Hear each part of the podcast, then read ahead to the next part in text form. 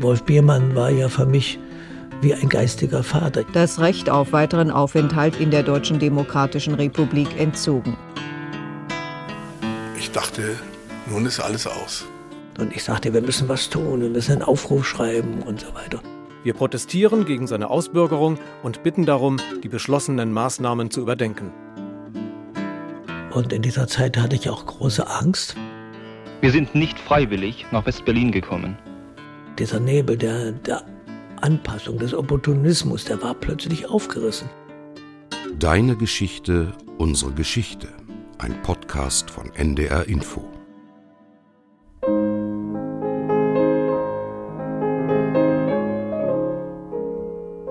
Deine Geschichte erzählt dein Leben. Unsere Geschichte erzählt von unser aller Leben.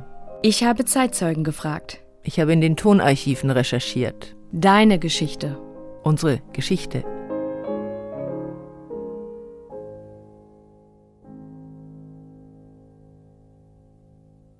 Die 70er, Folge 9. Die Ausbürgerung Wolf Biermanns und die Folgen. Willkommen zu einer neuen Folge unseres Geschichtspodcasts mit Ulrike Bosse und Franziska Amler.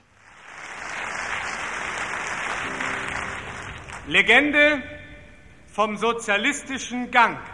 In der DDR gibt es ein geflügeltes Wort, das geht seinen sozialistischen Gang. Kein Stab bricht zusammen, weil ein junger Mann mit einer Gitarre einen Fußtritt kriegt, sondern es war der Protest in der DDR gegen diese Ausbürgerung.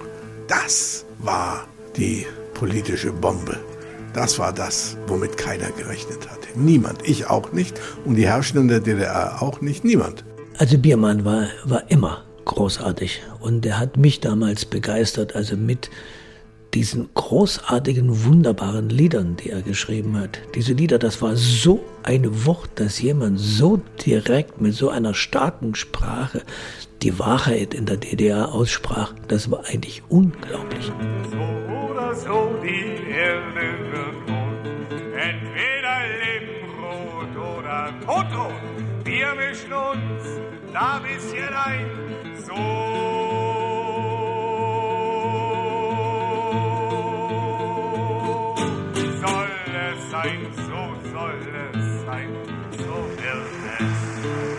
Wolf Biermann und sein Fan. Der Zeitzeuge unserer heutigen Folge, Eckehard Maas, ist ein Fan von Wolf Biermann, ja, aber er ist sehr viel mehr. Er bezeichnet sich selbst als einer der treuesten Freunde und Vertreiber von Biermanns Liedern. Der Liedersänger, Publizist und Übersetzer gründete 1978 einen literarischen Salon im Prenzlauer Berg in Ostberlin, der sich in der DDR zu einem der wichtigsten Treffpunkte für Künstler entwickelte, die sich schon Jahre vor dem Mauerfall von der kommunistischen Ideologie lossagten oder zumindest die staatlichen Strukturen der DDR kritisierten. In der Wohnung im Prenzlauer Berg lebt er noch immer und dort habe ich ihn auch getroffen. Die Wohnung als Bühne und Treffpunkt oppositioneller Künstler, das war auch die Wohnung von Wolf Biermann gewesen, bevor die DDR ihn 1976 ausgebürgert hat. Wie es dazu kam und warum dieses Ereignis immer wieder als der Anfang vom Ende der DDR bezeichnet wird, darum geht es in dieser Folge von Deine Geschichte, unsere Geschichte. Manchen höre ich bitter sagen, Sozialismus schön und gut, aber was man uns hier aufsetzt, das ist der falsche Hut. Manche sich Fäuste ballen in der tiefen Manteltage, kalte Kippen auf den Lippen und in den Herzen Asche. Wolf Biermann schreibt wunderbare Lieder in einer so direkten Sprache, wie sie in der damals in der DDR niemand sprach. Niemand traute sich, eine Wahrheit so direkt auszusprechen wie Wolf Biermann. Und, und die Lieder waren einfach toll.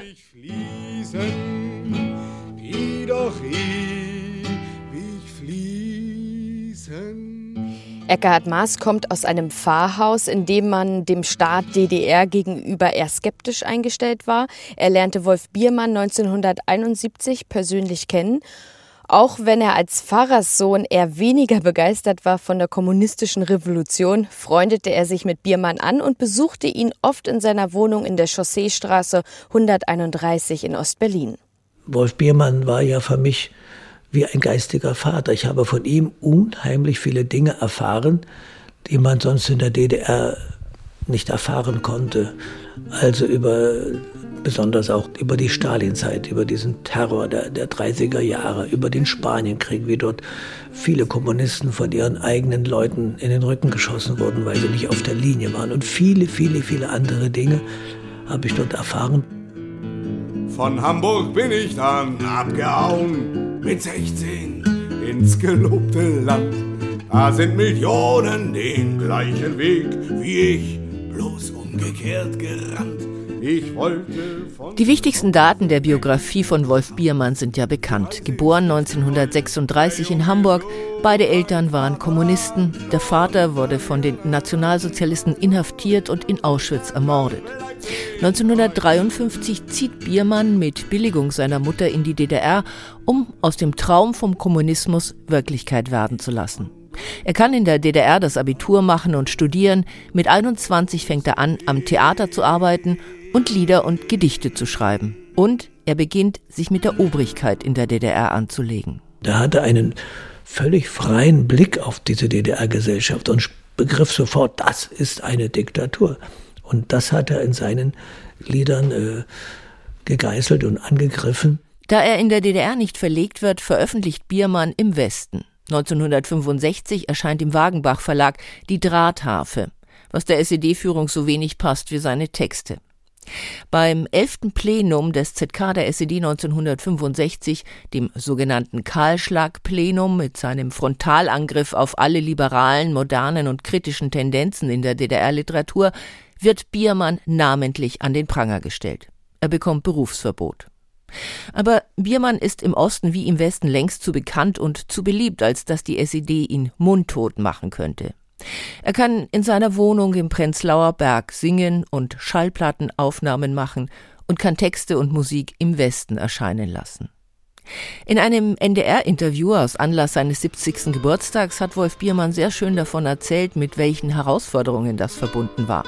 Seine Mutter hatte ihm in Hamburg ein hochempfindliches Kondensatormikrofon besorgt, das dann allerdings nicht nur seine Gitarre und den Gesang aufnahm, sondern auch die ganzen Straßengeräusche, die durch die schlecht isolierten Fenster zu hören waren. Als ich dann merkte, dass ich das nicht rauskriege, kam mir endlich der erlösende Gedanke, dann nehme ich es eben rein. Dann sollen sie doch alle mitspielen, meine, meine Musikanten. Die Straßenbahn, der Hund, das Auto, ist meine Band. Wir haben nicht so oft geübt, aber wir spielen zusammen. Es war ja auch keine Masche, wie man sagt, sondern ein Beweis für meine wirklichen Lebensumstände, unter denen ich Kunst produzieren muss. Das wäre alles duldet, liebt und schon gestorben ist. Das wäre alles duldet, das wäre alles duldet, liebt und schon gestorben ist.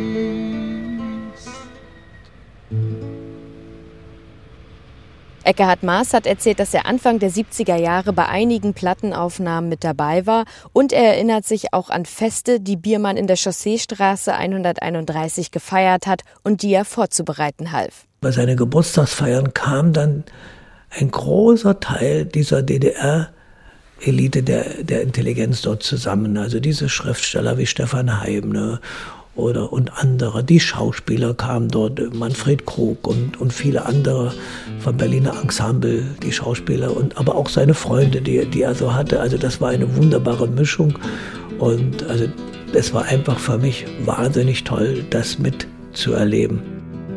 Menschlich fühle ich mich verbunden mit den armen Stasi-Hunden, die bei Schnee und Regengüssen mühsam auf mich achten müssen, die ein Mikrofon einbauten, um zu hören all die lauten Lieder, Witze, leisen Flüche auf dem Klon in der Küche, Brüder von der Sicherheit.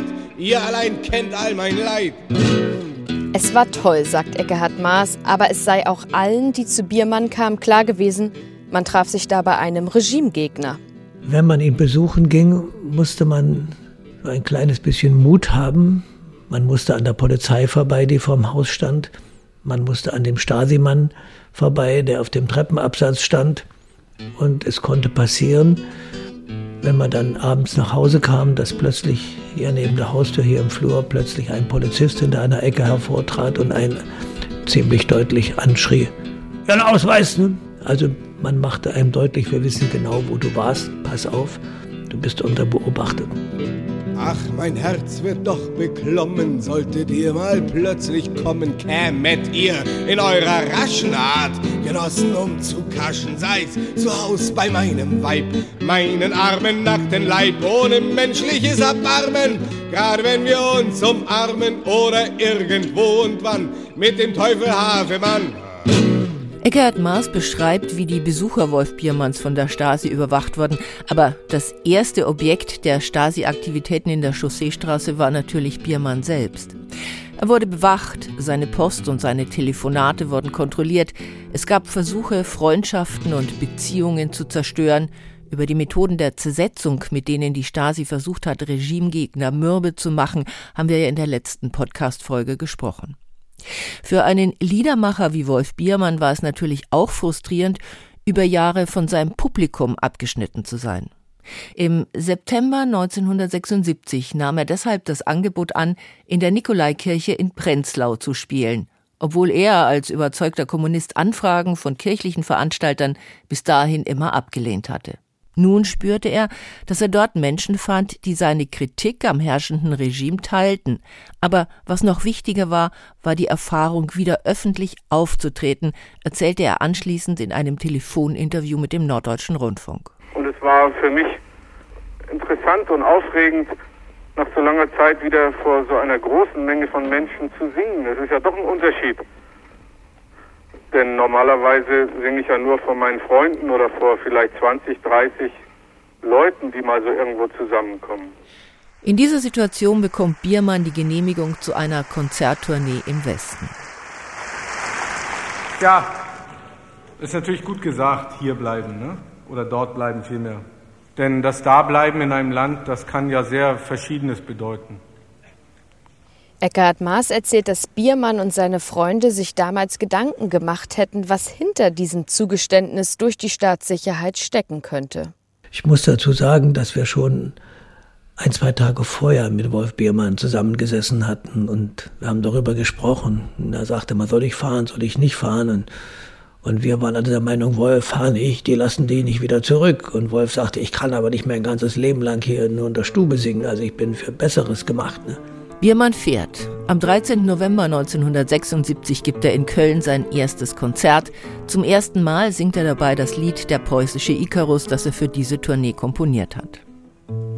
Da wo die Friedrichstraße sacht, den Schritt über das Wasser macht, da hängt über der Spree.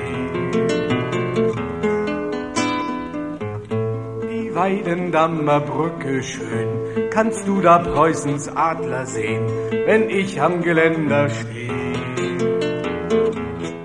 Viereinhalb Stunden dauert das Konzert von Biermann in Köln. Er genießt es, wieder auf der großen Bühne zu stehen. Die rund 8000 Zuschauer feiern ihn.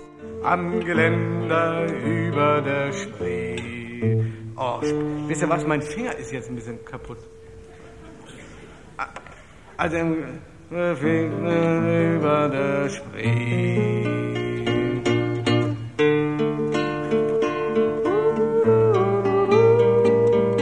Wo seine Frau singt dieses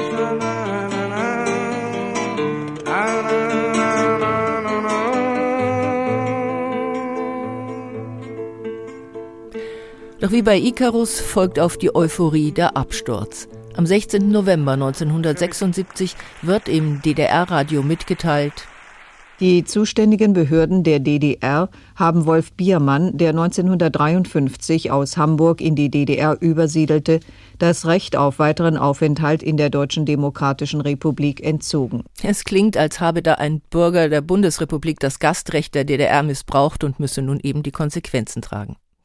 Biermann hört die Nachricht in der Bundesrepublik im Autoradio. Das war für mich wie der Tod. Ich war zu Tode erschrocken. Ich dachte, nun ist alles aus. Er will es nicht wahrhaben. Er will sich wehren. Sein Verlag veranstaltet eine Pressekonferenz, bei der Biermann seine Sicht der Dinge schildert. Ich besitze einen gültigen DDR-Reisepass mit einem Aus- und Wiedereinreisevisum. Ich möchte Ihnen mitteilen, dass ich diese schändliche und schädliche Ausbürgerung nicht hinnehme.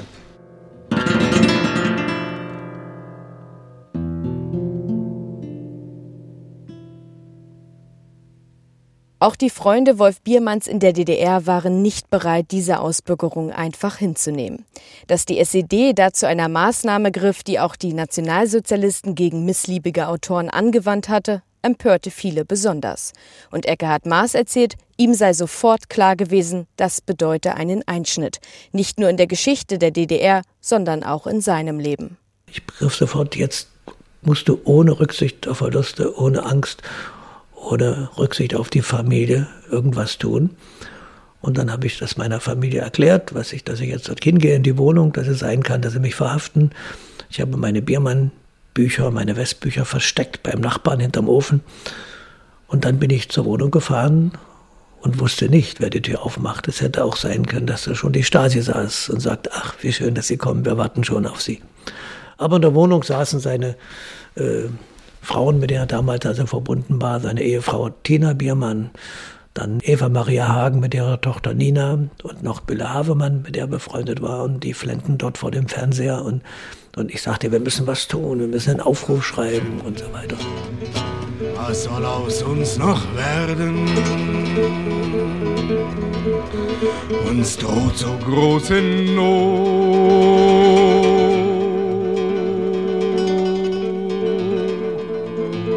Vom Himmel auf die Erden fallen sich die Engel tot.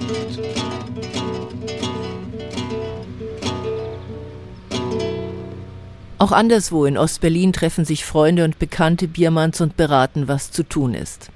Eine Gruppe von zwölf prominenten Autoren formuliert einen Aufruf, den sie an das SED-Parteiorgan Neues Deutschland schicken. Weil er dort nicht gedruckt wird, geben sie ihn weiter an die internationalen Nachrichtenagenturen AFP und Reuters. Darin heißt es, Biermann selbst hat nie, auch nicht in Köln, Zweifel darüber gelassen, für welchen der beiden deutschen Staaten er bei aller Kritik eintritt. Wir protestieren gegen seine Ausbürgerung und bitten darum, die beschlossenen Maßnahmen zu überdenken. Unterzeichnet war der Aufruf von, jetzt in alphabetischer Reihenfolge, Erich Arendt, Jurek Becker, Volker Braun, Franz Fühmann, Stefan Hermlin, Stefan Heim, Sarah Kirsch, Günter Kunert, Heiner Müller, Rolf Schneider, Christa und Gerhard Wolf. Auch der Bildhauer Fritz Krämer hatte ursprünglich unterzeichnet, er hat seine Unterschrift später jedoch auf Druck der Stasi zurückgezogen. Aber 106 andere Künstler schlossen sich der Petition an und 450 weitere DDR-Bürger aus allen Teilen der Bevölkerung. Eckhard Maas hat mir erzählt, dass er damals zu denjenigen gehörte, die weitere Unterschriften sammelten. Und dann bin ich mit dem Fahrrad durch äh, Berlin gefahren und zu den berühmten, bekannten Künstlern und Schriftstellern und Intellektuellen, die ich kannte, und habe von denen die Unterschriften gesammelt unter diese Erklärung. Was noch viel wichtiger war, ich war damals auf Wolf Biermanns Rat hin Student geworden der Philosophie an der Humboldt-Universität und dort war man unzufrieden darüber, dass man nicht lesen durfte, was die führenden Autoren der DDR, die alle in der Partei waren, Volker Braun, Christa und Gerhard Wolf, ne, Rainer Kunze, Sarah Kirsch, die waren alle in der Partei, die hatten diese Erklärung geschrieben. Warum dürfen wir die nicht lesen? Das waren ja die Autoren, die überall in den Buchhandlungen lagen. Und ich hatte aber diese Erklärung, und es haben dort hunderte Studenten diese Erklärung abgeschrieben, ehe die Stasi das mitgekriegt hat und ehe sie eingegriffen hat. Und das war also mein Beitrag sozusagen in dieser Zeit und daraufhin bin ich dann auch äh, vom Studium relegiert worden.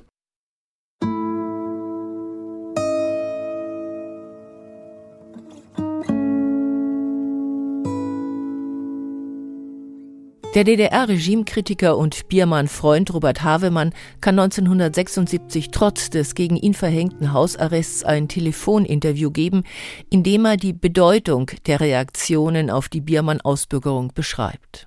Bisher haben wir niemals solch eine Solidarität äh, mit einem Menschen, dem Unrecht getan worden ist, erlebt in einem solchen Umfang. Es ist ein Politikum ersten Ranges. Das erkennt auch die SED-Führung und sie ergreift Gegenmaßnahmen. Tagelang und seitenlang erscheinen im Parteiorgan Neues Deutschland Stellungnahmen prominenter und weniger prominenter Künstler, Intellektueller und anderer DDR-Bürger, die sich gegen Biermann mit dem Regime solidarisch erklären. Der Beschluss der Regierung der DDR, Wolf Biermann die Staatsbürgerschaft abzuerkennen, ist nur der logische Schlussstrich unter einen Verrat. Er tritt ja nicht als Dichter auf, sondern als Politiker. Und da muss ich sagen, er ist keineswegs mein Genosse, auch nicht mein Freund. Er ist in der Art, wie er auftritt, mein Gegner. Und dass man mit einem Gegner so verfährt, ist eigentlich nun mal den Gegebenheiten entsprechend. Es ist Klassenkampf, erbarmungsloser Klassenkampf in der Welt. Und da stellt dieser Mann sich auf die andere Seite der Barrikade, nun auch buchstäblich. Unsere Republik hat eine Maßnahme getroffen, die Biermann über sich selbst verhängt hat. Wir können zur Tagesordnung übergehen.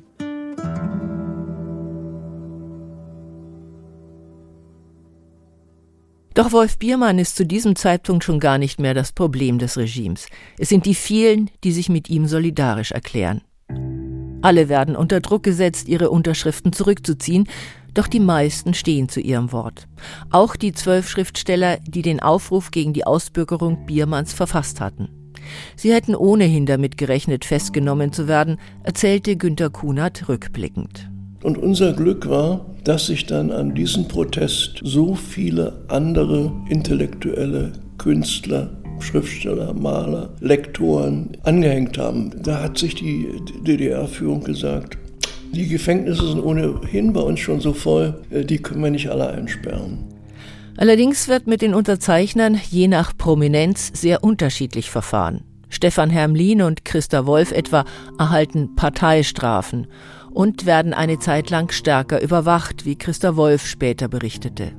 Das war eine Zeit, in der also eine erhöhte Stasi-Bespitzelung und so weiter da war, die also doch auf die Dauer äh, ja eine Bedrückung gewesen ist. Andere Unterzeichner werden sehr viel stärker unter Druck gesetzt. Manche Autoren werden im Schriftstellerverband der DDR verwarnt, andere werden ausgeschlossen, was praktisch bedeutete, dass sie nicht mehr in der DDR publizieren konnten. Ganze Familien werden von der Stasi ins Visier genommen, viele sehen keine andere Möglichkeit mehr als zu emigrieren. Vieles davon hat Eckhard Maas durch seine Freunde und Bekannte hautnah miterlebt. Und er stand ja auch selbst unter verschärfter Beobachtung der Staatssicherheit. Also die unmittelbaren Jahre nach der Ausbürgerung Wolf Biermanns, die waren äh, gezeichnet. Also das war eine, eine Eiszeit sozusagen. Das war eine, eine richtige bleierne Zeit. Und in dieser Zeit hatte ich auch große Angst, weil ich war dann schutzlos. Zuvor wusste ich immer, wenn mir mal was passiert, dann wird vielleicht Wolf Biermann über seine Verbindungen in den Westen mich unterstützen können. Biermann war weg, also ich hatte diesen Ziehvater verloren und suchte aber dann sofort nach, nach neuen Autoren der älteren Generation und habe ja dann auch nacheinander, erst habe ich Sarah Kirsch besucht, die ging dann auch in den Westen. Sarah Kirsch gehörte zu denjenigen, die aus dem Schriftstellerverband ausgeschlossen wurden. Doch nicht das war der Grund für sie, die DDR zu verlassen, erzählte sie später, sondern dass SED und Stasi mit dem Prinzip Sippenhaft arbeiteten. Sarah Kirsch erfuhr eher zufällig davon, weil eine Freundin ein Praktikum an der Schule ihres Sohnes absolvierte, der damals die zweite Grundschulklasse besuchte. Nein, die Schulleiterin, indem sie alle Praktikanten äh, mit der Schule vertraut machte. Da sagte sie am Schluss, wir haben so und so viele Arbeiterkinder, so und so viele Angestelltenkinder. Unsere Schulstruktur reicht von hier bis dort und so weiter und so weiter. Und dann haben wir noch den Sohn von Frau Kirsch und mit dem werden wir auch noch fertig. Und als ich das gehört habe, äh, habe ich gedacht, wenn ich mein Kind nicht zweizüngig erziehen muss, und kann, dann bleibt mir nichts übrig, als zu gehen. Manchmal fällt auf uns der Frost und macht uns hart. Manchmal fällt auf uns der Frost und macht uns hart. Andere wurden mit Gewalt aus der DDR hinausgeworfen, so wie Jürgen Fuchs, der zusammen mit Gerolf Panach und Christian Kunert von der Gruppe Renft ins Stasi-Gefängnis Hohenschönhausen kam und nach internationalen Protesten im Sommer 1977 unter Androhung langer Haftstrafen in den Westen abgeschoben wurde. Günter Fuchs berichtete das nach seiner Ankunft. Wir sind nicht freiwillig nach West-Berlin gekommen. Über ein Dreivierteljahr hinweg versuchten wir den widerlichen Methoden der Stadtsicherheit unsere feste Absicht entgegenzusetzen, dass wir in der DDR leben wollen, um dort als Künstler mitzuhelfen, eine fortschrittliche, menschenwürdige Gesellschaft zu verwirklichen.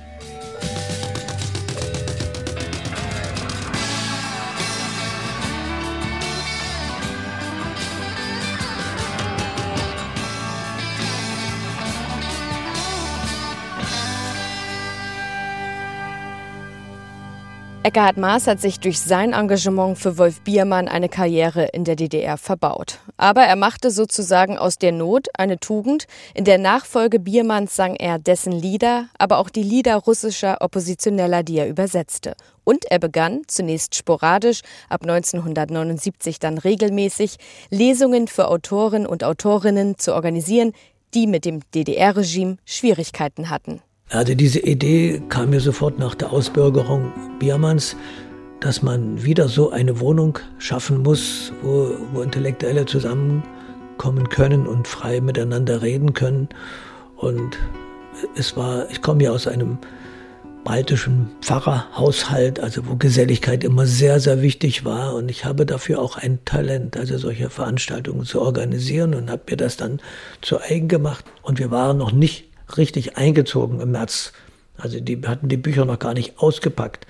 Da fand schon die erste Veranstaltung statt, weil das erste öffentliche Konzert 1978 im März mit Liedern von Bulato Gojaba, die ich übersetzt hatte, das wurde verboten. Das sollte im äh, Museum der deutschen Geschichte stattfinden, dort in diesem FDJ-Club, den es da gab. Und dann haben wir die ganzen Leute umgelenkt in diese Wohnung. Und so begann dann dieser diese Wohnungslesungen. Seine Wohnung wurde zu einem Treffpunkt der Dichter- und Malerszene vom Prenzlauer Berg. Jüngere Autoren fanden hier ein Forum, aber auch viele der Etablierten kamen zu den Veranstaltungen. Dann habe ich Christa und Gerhard Wolf kennengelernt, die meinen Salon ja auch unterstützt haben. Ich habe Franz Fühlmann kennengelernt, Volker Braun, Rainer Kirsch, also Elke Erb, also viele, viele Autoren, die dann doch geblieben waren. Das waren ja die Autoren, die dann doch irgendwie auch so eng also mit der DDR und dieser Idee der DDR verbunden waren, dass sie hier geblieben waren und die habe ich dann zu meinen Salons eingeladen und die waren dann immer so ein kleines bisschen dann auch der Schutz, weil illegale Wohnungslesungen konnten ja auch von der Polizei aufgelöst werden, wie bei meinem Freund Gerd Poppe. Aber wenn Christa Wolf hier saß, dann wusste ich, dann passiert das nicht. Ne? Aber natürlich wurde Eckhard Maas permanent bespitzelt. In seinen Stasi-Akten konnte er nach der Wende nachlesen, dass die Stadtsicherheit sogar extra eine Wohnung im Haus gegenüber anmietete, um ihn und seine Gäste besser überwachen zu können. Und sie schleuste IMs bei ihm ein. Erst jetzt im Nachhinein, nach der Öffnung der Akten, konnte man sehen, welche Leute es wirklich waren. Und naja, es waren einige Überraschungen dabei und ich gebe zu, dass mir beim Lesen meiner Stasi-Akten die Knie schlotterten, weil ich erst dann begriff, wie hart ich an dem Stasi-Knast vorbeigeschlittert bin. Also ich war, es ging um, um Haaresbreite bin ich dran vorbeigekommen.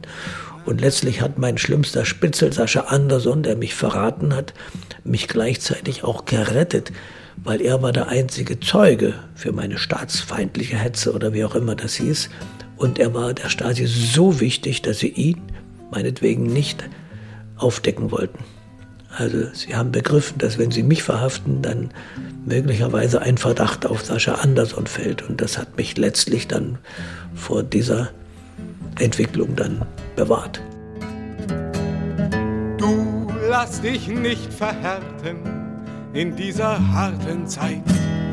Die allzu hart sind, brechen die allzu spitzen stechen und brechen ab sogleich und brechen ab sogleich. Aber so schwer das in den 70er Jahren auch war, nachträglich bewertet Eckhard Maas den Konflikt zwischen dem Staat und den Künstlern, der mit der Ausbürgerung Biermanns offen aufbrach, positiv. Natürlich war diese Ausbürgerung Biermanns, also für die Entwicklung der DDR, ein Glücksfall, ne? weil endlich mal klare Fronten geschaffen wurden und dieser Nebel, der über der Gesellschaft lag, dieser Nebel der, der Anpassung, des Opportunismus, der war plötzlich aufgerissen. Plötzlich waren doch eine ganze Reihe von Leuten, besonders im äh, Intellektuelle, hineingestoßen worden, sich zu bekennen. Sie wollten das gar nicht. Ne? Viele waren so, dass sie eigentlich ihr gutes Auskommen hatten und die konnten ihre Stücke spielen an den Theatern und sie konnten, also es war, viele waren ganz zufrieden mit ihrem kleinen Leben mit der DDR und plötzlich mussten sie sich bekennen und plötzlich kam der Bruch und plötzlich muss, waren viele gezwungen, ein völlig neues Leben zu beginnen. Und das betraf ja nicht nur die Schriftsteller, sondern auch sehr viele darstellende Künstler. Stars, die auf den Bühnen und in Filmen und im Fernsehen in der DDR für alle sichtbar waren und dann von einem auf den anderen Tag verschwanden. Manfred Krug ist ein Beispiel dafür. Er war ein Nationalpreisträger der DDR, aber nachdem er sich mit Biermann solidarisch erklärt hatte, bekam er kein Bein mehr auf die Erde, so dass er keine andere Möglichkeit sah, als den Ausreiseantrag zu stellen. In den fünf Monaten vorher bin ich in meiner Wohnung auf und abgerannt und hatte kein einziges Arbeitsangebot. Und am Ende dieser Zeit stand der Entschluss, den Antrag zu stellen. Natürlich hat mir kein Mensch gesagt, du bist hier gesperrt, beim Fernsehen zum Beispiel. Aber die Filme wurden abgesetzt. Filme wurden gar nicht erst gedreht.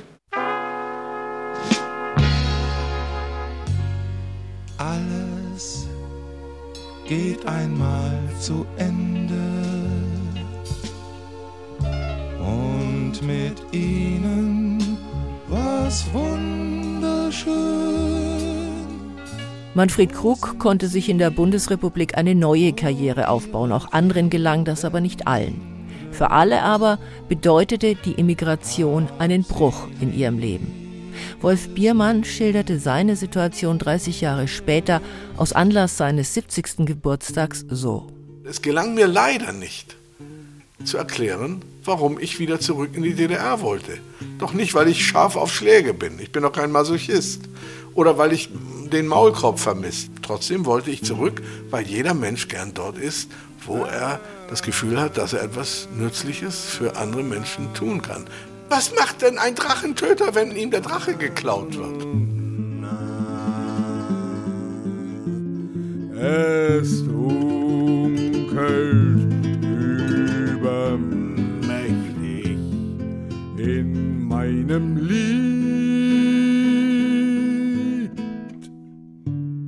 Hier gab es auch Ungerechtigkeit und Unterdrückung und, und alle schlechteren Seiten des menschlichen Lebens, die es eben gibt. Ne? Aber in ganz anderer Form. In, in einer Form, die ich überhaupt nicht durchschaute, die ich gar nicht erkennen konnte. Das war mein Problem, als ich ausgebürgert wurde. Ich komme von Deutschland nach Deutschland. Ich kann ganz gut Deutsch und verstehe kein Wort.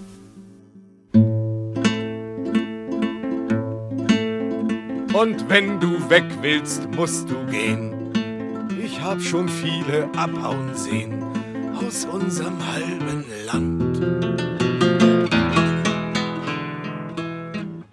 Ich halt mich fest hier, bis mich kalt dieser verhasste Vogel krallt und zerrt mich übern Rand. Eckhard Maas blieb in der DDR. Er hatte keine Lust, in dem aus seiner Sicht zu konsumorientierten Westen zu leben, erzählt er. Vor allem aber sah er eine Aufgabe darin, den unangepassten Autoren und Liedermachern weiterhin eine Bühne zu bieten, auch wenn es nicht einfach war. Ja, dass dann diese Freunde, die engsten Freunde in den Westen gingen und man auch immer wusste, das ist jetzt ein Abschied für ewig oder für immer oder für lange Zeit, das war damals sehr, sehr schmerzlich. Und ich habe dieses Lied vom preußischen Icarus mit der dritten Strophe und wenn du weg willst, musst du gehen. Ich habe schon viele abhauen sehen aus diesem halben Land. Ich halte mich fest, er bis mich kalt. Dieser verhasste Vogel krallt und zerrt mich übern Rand. Das habe ich dann immer gesungen und das äh, hatte für mich dann eine viel größere Bedeutung als für Wolf Biermann selber, der ja dann im Westen dann doch sich engagiert hat und mit anderen Themen sich beschäftigt hatte. Mit den Ex-Nazis dort in dem, in dem politischen Spiel und äh, mit den Grünen und mit der Ökobewegung, Atomkraftbewegung und so weiter und so weiter.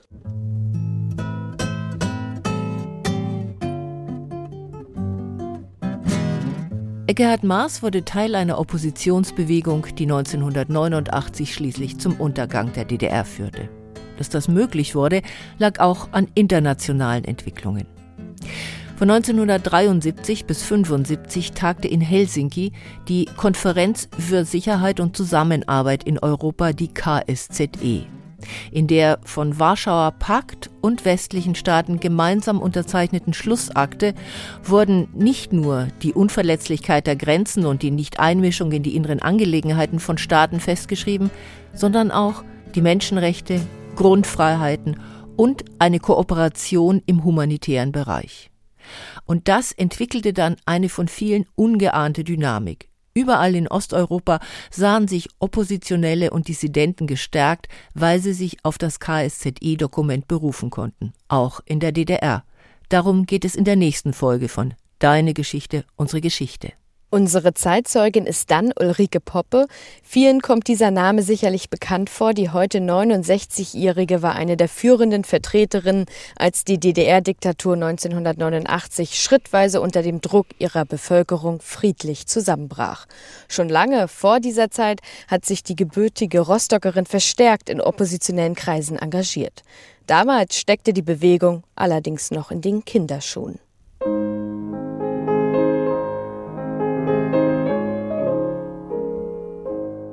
Sabine und Katja haben den Podcast diesmal mit uns produziert. Ihr findet, Sie finden diese und alle anderen Podcast-Folgen in der ARD Audiothek. Fotos, Filme und Texte zu den einzelnen Folgen gibt es unter ndr.de-geschichte. Und über Reaktionen oder Fragen freuen wir uns unter der E-Mail-Adresse deinegeschichte.ndr.de, deine Geschichte in einem Wort, deinegeschichte.ndr.de. Bis zum nächsten Mal. Tschüss.